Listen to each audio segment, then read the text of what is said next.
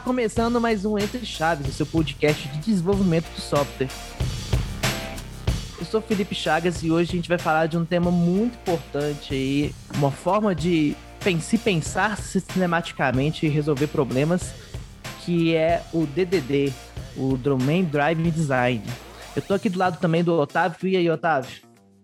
Ei, Chagas, depois de um tempo fora aí, tô de volta aí para poder falar um pouco sobre DDD com a galera. E comigo tá o Romeu aí também. E aí, pessoal, eu sou o Romeu, participei de uns episódios atrás aí e tô aí de novo é, apresentando. Eu, eu trabalho na DTI já há um bom tempo, é, na parte de engenharia, né? E já participei por alguns desafios em projetos que a gente usou, tentou usar DDD, né? Acho que dá para contar um pouquinho da experiência aí. Vou chamar o Pedro Eustáquio para se apresentar aí. Olá, pessoal. É, meu nome é Pedro, é a primeira vez que eu estou aqui entre, no Entre Chaves. É, também tive algumas vivências na DTI usando o DDD, e aí estamos aí para contribuir com as, as nossas experiências aí. Eu passo a palavra então para o Emerson. E aí, pessoal, beleza? Obrigado pelo convite aí. É, já tem dois anos que eu trabalho na DTI, dois anos e um pouquinho. Já trabalhei com DDD em outros lugares, mas na DTI mesmo eu nunca cheguei a, a trabalhar mas eu acho uma coisa muito interessante de, de se usar e aplicar. Então vamos lá, né, gente? É, essa forma de pensar sistemas orientada a domínios, né, e fazer toda a modelagem a partir disso. Quando foi que a primeira vez surgiu esses termos? Qual que é a origem aí dessa nomenclatura aí na, no contexto de desenvolvimento de software? É, bom, gente, é, o conceito de Domain Driven Design, vamos dizer assim, que foi a primeira vez primeira vez documentado, né, escrito, foi lá no, se eu não me engano, o livro do o livro é de 2005, 2003. 2003, isso. É. Foi uh, através do livro do The Blue Book, né, que a gente conhece na literatura aí, que é o livro do do, do Eric é Evans, né? Que ele fez lá explicando os conceitos básicos de, de todos os conceitos, tudo aquilo que, que, que entendia sobre o que, que deveria ser o Domain Driven Design. Depois, assim, a segunda literatura que a gente tem, assim, que a gente pode se basear para poder aprender mesmo, seria a do, do Volverno, que aí já é o The Red Book. E vamos dizer, é, a época em que o, Vol, o Volverno escreveu esse livro já era uma época que estava um pouco mais é, um pouco mais madura a questão. Eu, eu até particularmente gosto mais dos pontos de, vida, de vista que tem no livro do Volverno, que eu acho que do livro do Eric Evans é, é, vamos dizer, ele é mais extenso um pouco nas explicações, ele é um pouco mais é, mais prolixo, não sei se prolixo seria a palavra, mas na questão do, no livro do, do Volverno, eu acho até um pouco mais simples de entender, não sei a opinião de vocês. É, eu gosto muito do livro do Eric Evans, assim, é, eu acho que ele tem é, uma parte introdutória, ele tenta comunicar é, com outras áreas também, né? até no início do livro ele fala que esse livro não é voltado somente para quem é de da área técnica, né? Também é para negócio e DDD tem, tem a ver com isso, né? É você falar, é, tentar resolver um, um problema é, com a solução técnica, mas para resolver um problema especificamente de negócio, você precisa ter essa, essas áreas conversando, né? Esses dois entendimentos, essas duas visões é, com uma sinergia muito forte para que o DDD funcione, né? É, e aí ele fala sobre é, nomenclatura, né? Forma de usar a linguagem ubíqua, é, você usar um termo que seja tanto lá dentro do seu código, você usar o nome da sua entidade, das suas classes, com um termo que é, é efetivamente usado pelo negócio, né? Então, é, essas coisas precisam estar muito linkadas, e eu gosto muito da forma como ele traz isso. Né? E aproveitando aí falando de links, né? Eu acho que até antes da gente falar sobre a metodologia do de, de, de, de aplicar o DDD, seria bom de contextualizar o que é um domain, o que é um domínio, né? Aí, tanto na literatura clássica como no, no, nas, nas, literaturas mais modernas, como que o domínio é definido? Domínio é, é basicamente o, o, core do seu, seu núcleo principal, né? Na verdade, tem vários domínios. Você tem o seu domínio principal e os subdomínios, né? Então, basicamente, domínio não é o problema que você vai, você vai atacar, né? É, são suas regras de negócio, falando assim.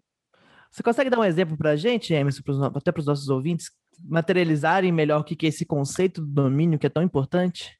Ah, por exemplo, você tem lá um. Vamos, vamos pegar, por exemplo, você tem a Netflix. A Netflix você teria, você teria seus catálogos, você teria seus vídeos, aí você teria a sua área de pagamento. Deixa eu ver mais o que, que você poderia ter. Você poderia ter listas, né?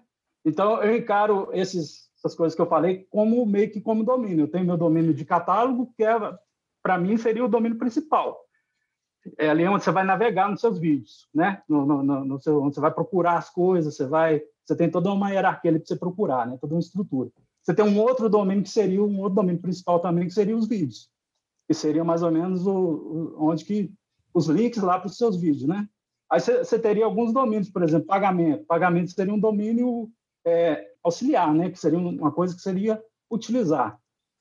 Mas assim, para quem está escutando isso pela primeira vez, é, tá parecendo que isso é só um agrupamento de funcionalidades. O domínio não é só isso, né? Não, o domínio tem todo, você tem todo um relacionamento entre as suas, as suas, as suas entidades, né? É, e o domínio também, ele, é, ele define uma visão daquela, daquela aplicação em cima de um problema, né?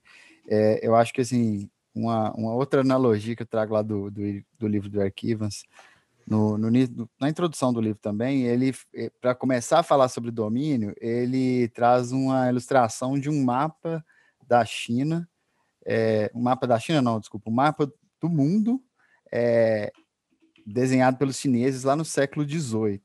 E aí, na hora que você vai ver o mapa, ele traz a figura do mapa, ele tem só umas casinhas, algumas ruas assim, talvez, não sei se são casinhas ou cidades, enfim, é uma coisa muito pequena. Mas essa era a representação e a visão que eles tinham do mundo dentro daquela época. Então, eu acho que isso é uma coisa interessante também de entender, que é, é como você enxerga é, o seu o problema que você quer resolver é, em cima daquele ponto de vista. E aí essa analogia eu acho muito interessante, que é claro que o mundo não era só aquilo, né? É, hoje você pega o, o mapa lá, o Google Maps, você tem, você consegue viajar por diversos lugares, né? É uma coisa, é uma imensidão. É, mas a, a, construção do domínio ela acontece dessa maneira evolutiva também. Então, sim, ela acho que uma coisa interessante é você saber que é uma visão da sua do seu software, né, dentro daquele problema que ele quer resolver, no momento que você está fazendo aquela construção, e ela vai evoluir à medida que você vai ampliando a visão das outras coisas que podem entrar dentro do, da, do domínio mesmo, né, que você quer é, que você quer trabalhar dentro daquele domínio. É, então, acho que é, tem diversas formas de dividir. Se tem um problema, você tem diversas formas de dividir, e eu acho que não tem uma resposta certa, né? Você. É, a forma de dividir os domínios é essa, se não for essa, está errado. Não, é uma visão, é uma forma de enxergar aquele problema, é uma forma que talvez vai te trazer mais. É, é, facilidades ou até mais dificuldades em fazer as coisas se integrarem, fazer uma, uma, uma classe, uma entidade conversar com outra, um bounded context conversar, integrar de alguma forma com outro bounded context na sua aplicação. E vários níveis de divisão também que você pode fazer dentro da sua própria aplicação ou dentro de um ecossistema maior de, de N aplicações. Né? Acho é, eu acho que uma, se uma coisa interessante... Mais, eu facilitei, enfim é meio que um recorte, né, daquele momento ali, daquela, daquele entendimento ali da, da equipe, né? Isso, e o importante é que é um recorte não técnico, né? Eu acho não que técnico, mas... as pessoas, quando elas pensam em desenvolvimento de software, normalmente elas pensam na modelagem, como que isso vai estar no banco de dados, ou como que eu vou estruturar isso em APIs.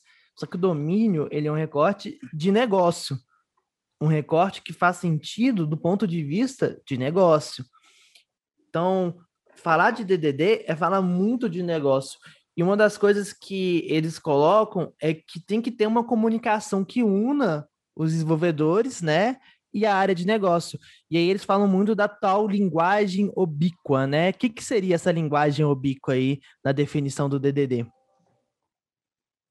Ó, linguagem ubíqua, né? Ou linguagem onipresente, é outro nome que dão, né? Também, eu acho esse nome estranho falar ele em português. Para é. mim é mais, é mais é, interessante falar ubiquitous language do que linguagem ubíqua. É tipo boundary contest, né? É, igual boundary contest. Contexto delimitado. Contexto delimitado é, é meio estranho, né? Você falar. Tipo assim, a questão da linguagem ubíqua é, ou linguagem onipresente é aquela, é aquela linguagem que você vai utilizar para poder fazer comunicação com seus especialistas de domínio, o pessoal de negócio. É, tanto o pessoal de negócio quanto o pessoal técnico tem que estar tá comunicando na, usando a mesma linguagem. E isso tem que se refletir, inclusive, no código que a gente desenvolve. Então vamos, vamos dar um exemplo, um exemplo bem besta aqui. É, a gente tem ali um cara que a gente, de, a gente conversa com, com, o nosso, com o nosso especialista de domínio, com o pessoal de negócio, e ele vê, a gente alinha com ele que assim, olha, o cliente ele tem que poder pagar uma conta, por exemplo. Quando a gente vai transmitir isso para o nosso código, é, cliente vai virar, tem que virar cliente no nosso código. A gente vai ter uma entidade chamada cliente. Não adianta a gente mudar lá para poder ser a ah, língua. É, o cliente vai virar ali no código, eu represento ele como consumidor, por exemplo. Não é a mesma linguagem ubíqua que a gente está usando para poder conversar com o, com o pessoal do negócio. E eu trago até uma discussão boa aqui, que eu, eu, acho é uma que eu já tive com, com, algumas pessoas, se faz sentido a gente, se a gente faz uma comunicação a nossa comunicação ela é em português, a gente conversa em português com, com o nosso especialista de domínio. Se a gente deve ou não representar esse esse cliente, essa entidade também em português no, no, no nosso código. Não sei qual, qual, qual é a opinião de vocês em relação a isso. Cara, eu estava discutindo isso outro dia, assim, com o time aqui. É, assim, minha opinião é que essa é uma decisão muito mais de negócio do que técnica até, sabe? Claro que você tem que pegar é, é, outros aspectos, né? Por exemplo, o nível de conhecimento do seu time, da, se, se ele vai ter mais dificuldade para escrever um código em inglês ou não é, no idioma. É, mas eu acho que é, dependendo do, do domínio que você vai trabalhar, às vezes você tentar traduzir alguns termos, igual vocês falaram aí, bounded context, ubiquitous é, language, né? Se você tentar traduzir isso para o português, às vezes vai ficar uma coisa que não tem nada a ver com o que seu cliente está falando. Então, é, isso fa faz sentido para mim o seu código ser em inglês, ou pelo menos as suas entidades serem em inglês, é, porque eu acho que tem uma diferença entre o código inteiro ser em inglês, ou talvez só as suas entidades serem representadas dentro de um idioma específico, porque é, vai estar mais próximo da linguagem que o cliente usa. Né? Às vezes ele vai usar, sei lá, vamos pensar um termo aqui que que não faz sentido. É Empreendimento, é, um termo que é, a gente tem um dos nossos clientes. Exato. Vai tentar traduzir isso para inglês e tentar colocar o seu código em inglês. Vai ficar mais difícil, né? É, a, lá no. A gente trabalhou numa, numa, numa aplicação é, para um cliente da, da, área bancária, eu, junto com o Pedro, Pedro Eustáquio. Então, a gente ficava tentando traduzir é, coisas de conta, e aí, quando você vai para o contexto de conta bancária no Brasil, nem sempre os termos são os mesmos, né? Da conta, é, da conta bancária fora do Brasil, nos Estados Traduz Unidos. Traduz boleto. Dá um exemplo é, aqui. Aí, aí é, a gente boleto de billet, cara. Tipo, o que, que é billet? Billet não é boleto, sabe? Não era isso, não era essa a tradução que a gente queria. Então, você tem que inventar nome. Pela culatra, se tentar usar uma linguagem só porque é, é, uma regra que tem que ser num idioma ou outro. Eu acho que tem o domínio que tem que mandar, sabe? Qual que vai ser o idioma que você vai usar.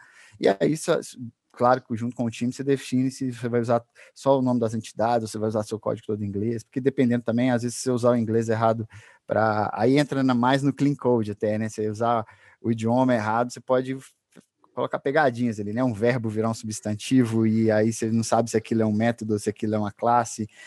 Aí vai, vai por outros caminhos também que podem atrapalhar. Mas pensando em DDD, eu acho que quem tem que definir é o seu domínio, sabe? E aí você. É óbvio que vão ter outros contextos que, é, sei lá, se seu time é um time de, o seu time de desenvolvimento é um time global, né?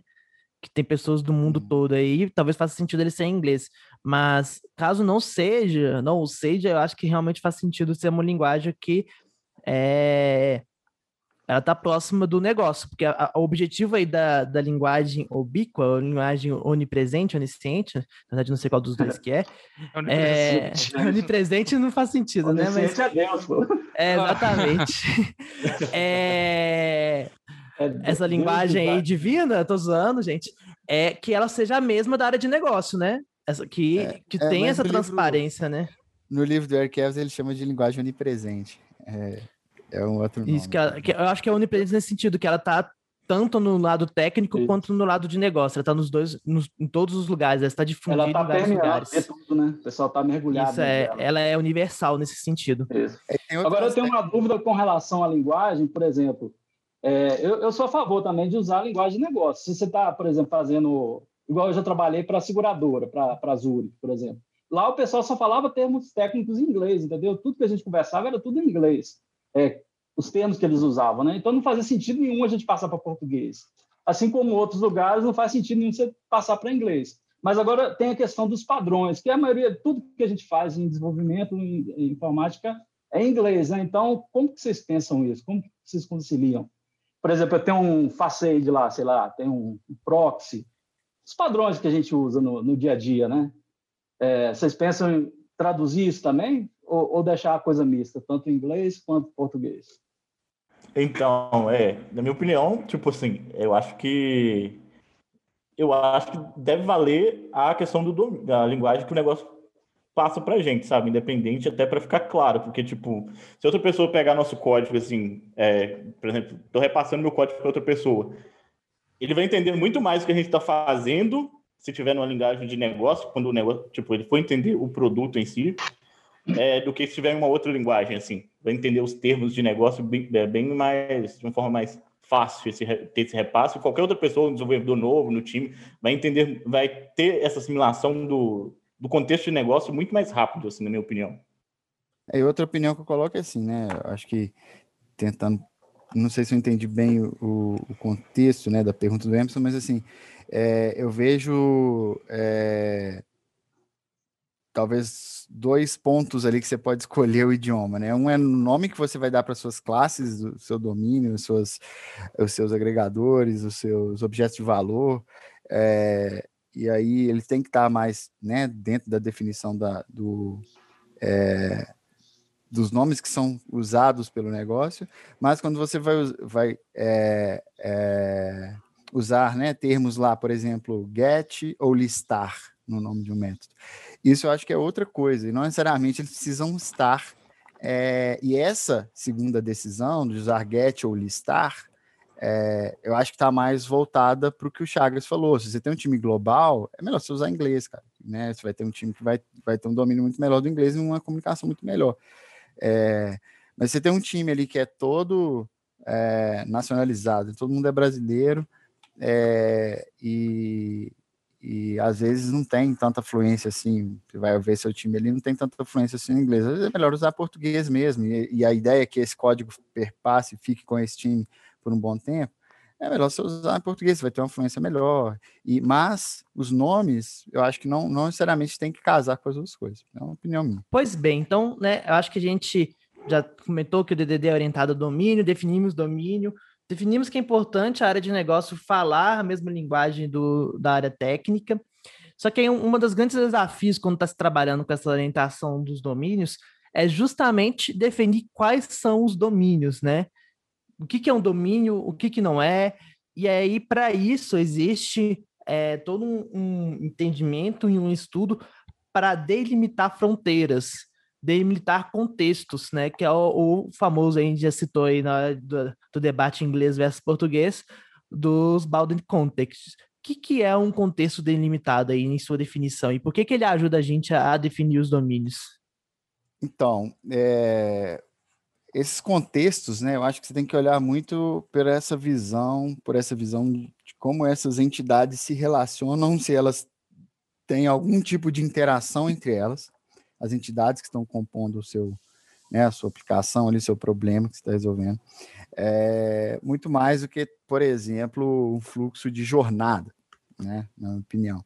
É, eu vou dar um exemplo de, de, um projeto recente que a gente estava trabalhando, que eu peguei, inclusive, o, o, DR, né, o desenho das entidades do banco de dados, né, das tabelas do banco, como elas se relacionam, é, e comecei a trabalhar em cima dele. Já havia uma divisão orientada dentro desse, dessa, desse desenho das tabelas, que estava muito mais focada para jornada. Então, você pegava as tabelas, elas estavam divididas pelo, é, pelo menu lateral da aplicação, lá no front-end. Então, você tinha uma seção de cadastro, por exemplo. É, e aí, dentro de baixo cadastro, você tinha cadastro de é, entidade A, B, C, D, enfim, várias coisas. Só que a, é, a divisão que estava sendo a tendência que a, a, dividir aquilo era, era pelos fluxos daquele menu.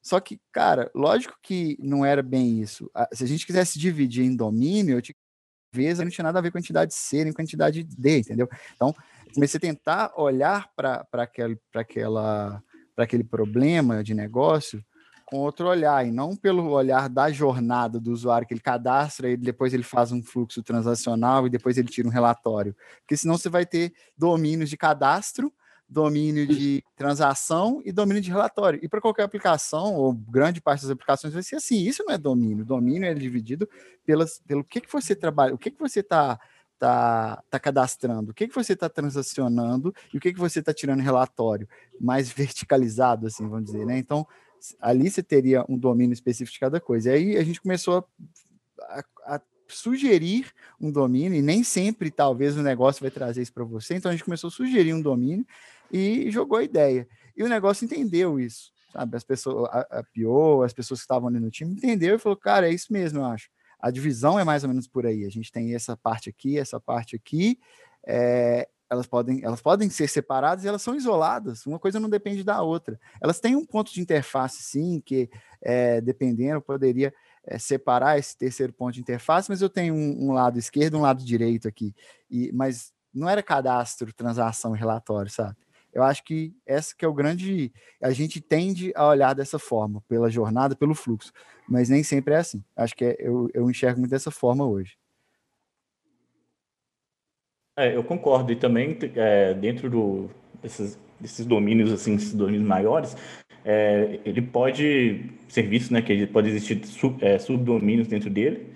E nesses subdomínios, esse domínio maior, ele pode ter um papel diferente, né, para dentro de cada subdomínio. Não necessariamente o domínio ele tem que significar a mesma coisa para o sistema inteiro. Então, por exemplo, eu estou numa, empresa lá, eu sou, quando eu fui contratado, inicialmente eu sou um usuário lá, um funcionário lá dentro. Mas para o RH eu significo uma coisa, para o meu chefe eu significo outra coisa.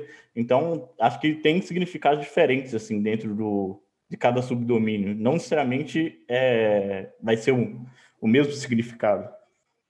Tem, tem um exemplo do cliente, né? Que o cliente para a área de vendas é um, o cliente para o marketing é uma coisa totalmente diferente. A, a, a entidade tem o mesmo nome, mas são papéis diferentes, né? Dentro de, de cada, cada Exatamente. Exatamente. É, e, e é interessante. É, né? Às vezes é coisa totalmente nova mesmo. Por exemplo, o cliente para o marketing é, é, um cara que está talvez em prospecção ainda, sabe? Nem é cliente. A partir do momento que ele faz alguma venda que ele vira cliente, sabe? Então. E seria só um lead ali, né? E é interessante é. que um, um, um, pensamento mais tradicional, de um, vou modelar isso aqui de uma maneira unificada, você cria grandes tabelões, né?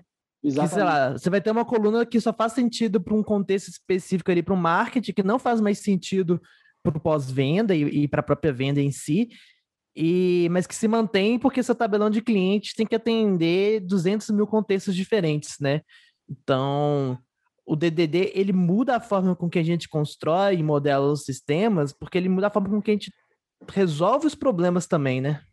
Até pensando em classe, né? É, assim, a, a, quando você pega um projeto, por exemplo, tem, você tem cliente.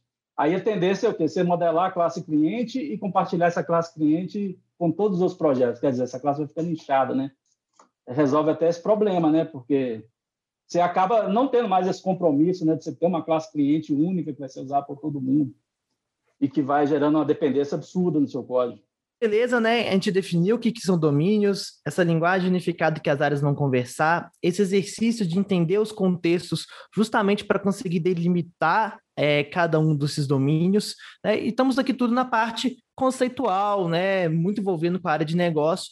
Tudo isso tem um reflexo direto com tecnologia, com quais, qual vai ser a arquitetura que a gente escolhe, baseado nos domínios ou não, né? É interessante que o DDD ele tem um impacto tanto para definições de negócios, até de funcionalidades, refletindo diretamente aí na arquitetura e na forma com que a gente desenvolve sistemas. E toda essa parte técnica vai ficar para o segundo episódio. Fica aí o, o convite aí para os nossos ouvintes escutarem a segunda parte sobre DDD, na qual a gente vai falar do reflexo dessa metodologia na construção e no desenho de sistemas. Então fica aqui um, um beijo, um abraço e a gente espera vocês aí na segunda parte do DDD. Até mais, gente. Valeu, turma. Até mais pra vocês. Valeu, Valeu. até a próxima.